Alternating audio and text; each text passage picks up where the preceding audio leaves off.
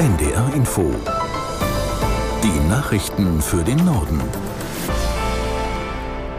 Um 19.30 Uhr mit Kevin Bieler.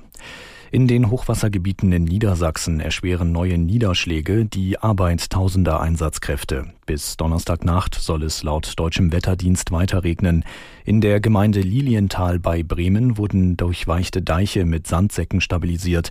Die Stadt Oldenburg schützt Anwohner der Hunte mit einem mobilen Deich gegen das Hochwasser. Die Pegelstände des Flusses und seiner Seitenarme steigen weiter, sagte Oldenburgs Oberbürgermeister Krugmann der ARD. Es ist natürlich nicht gut, wenn über so einen langen Zeitraum so viel Druck auf den Deichen lastet. Äh, deshalb versuchen wir auch so viel Wasser wie möglich äh, über die Schöpfwerke und über die Hunte äh, dann in die Weser und in die Nordsee loszuwerden. Das gelingt im Moment ganz gut. Aber solange noch Regen nachkommt, ist es natürlich zu früh, Entwarnung zu geben. Oldenburgs Oberbürgermeister Krugmann. Bei einer Explosion in Libanons Hauptstadt Beirut soll der Hamas-Funktionär al-Aruri getötet worden sein. Wie die staatliche Nachrichtenagentur NNA berichtet, sollen bei einem israelischen Drohnenangriff mindestens drei Menschen ums Leben gekommen sein.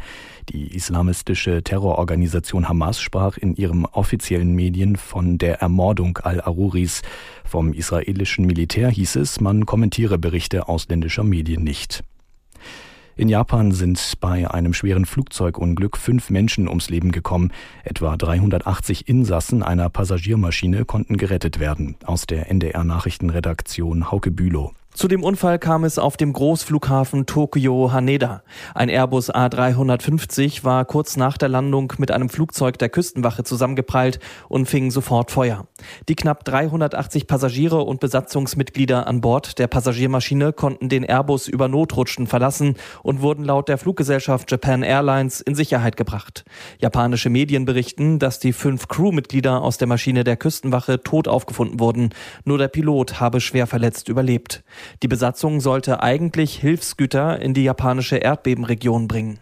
Russland hat verschiedene Gebiete in der Ukraine erneut mit Luftangriffen überzogen. Dabei kamen nach ukrainischen Behördenangaben mindestens fünf Menschen ums Leben, 119 weitere wurden verletzt. Aus Kiew Andrea Bär. Die Städte Kiew und Kharkiv sowie deren Umgebung waren das Ziel der Angriffe, bei denen nach Angaben der regionalen Militärverwaltungen unter anderem Wohnhäuser, Verwaltungsgebäude und zivile Infrastruktur getroffen wurde.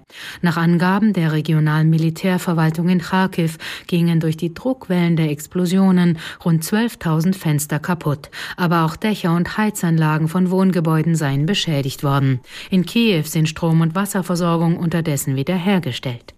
Im Tarifkonflikt mit der GDL geht die Deutsche Bahn gerichtlich gegen die Lokführergewerkschaft vor. Der Konzern teilte mit, er habe beim Hessischen Landesarbeitsgericht eine sogenannte Feststellungsklage eingereicht. Man lasse gerichtlich klären, ob die GDL durch ihre Leiharbeitergenossenschaft Fairtrain ihre Tariffähigkeit verloren hat.